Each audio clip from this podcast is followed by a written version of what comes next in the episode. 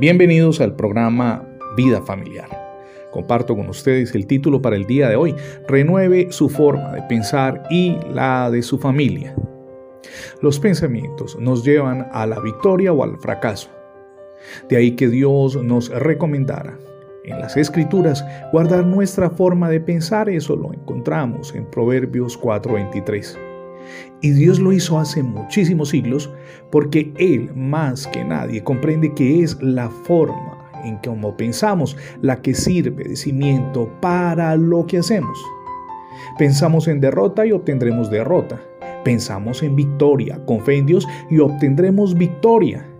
Si usted brinda el ejemplo, transferirá a toda su familia incluyendo a su cónyuge y a sus hijos, una actitud de derrota, pero también puede incluir una actitud de victoria. Quien siembra cizaña es nuestro adversario espiritual, Satanás. ¿Le ha ocurrido alguna vez que le asaltaron pensamientos hacia pecar o quizá sin que alguien le haya hecho algo deseó vengarse? Tras el escenario está nuestro enemigo espiritual. Nos envía dardos de fuego, procurando que tergiversemos nuestra forma de pensar adecuada y que actuemos en consonancia, es decir, de manera equivocada. Sabe que si logra influenciar en nuestra mente, tendrá dominio sobre nuestras acciones. Es aquí donde cobra particular importancia lo que enseñó el apóstol Pablo respecto a la necesidad de renovar nuestros esquemas de pensamiento. Y lo encontramos en Romanos 12.2 no se amolden, dice el apóstol Pablo, al mundo actual, sino sean transformados mediante la renovación de su mente. Así podrán, dice Pablo, comprobar cuál es la voluntad de Dios, que es buena, agradable y perfecta. Dios nos llama a vivir en victoria. Podemos lograrlo en la medida en, que, en que le permitimos al Señor obrar en nuestro ser, comenzando con la forma como pensamos.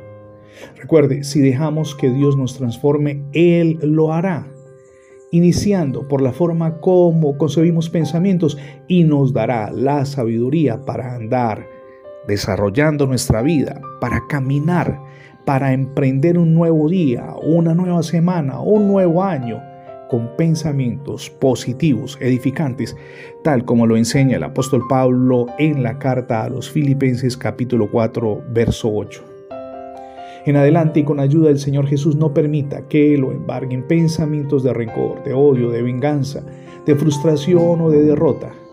En Cristo Jesús, como dice Pablo en Filipenses 4:13, somos más que vencedores y debemos pensar y actuar como tales, es decir, como vencedores, como victoriosos. Hoy es el día para emprender esa nueva vida que siempre ha anhelado. ¿Y cómo lo hace? Pues recibiendo a Jesucristo en su corazón como su único y suficiente Salvador.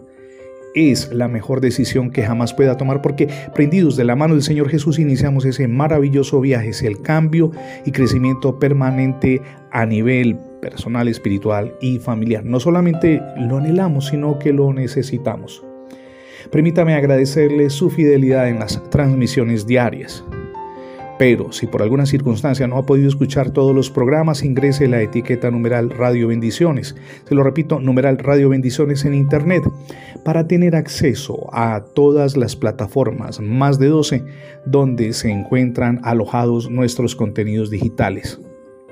Si usted nos escribe al correo radiobendicionescali.gmail, le estaremos enviando el libro electrónico Creados por Dios para ser bendecidos, sin costo alguno para usted.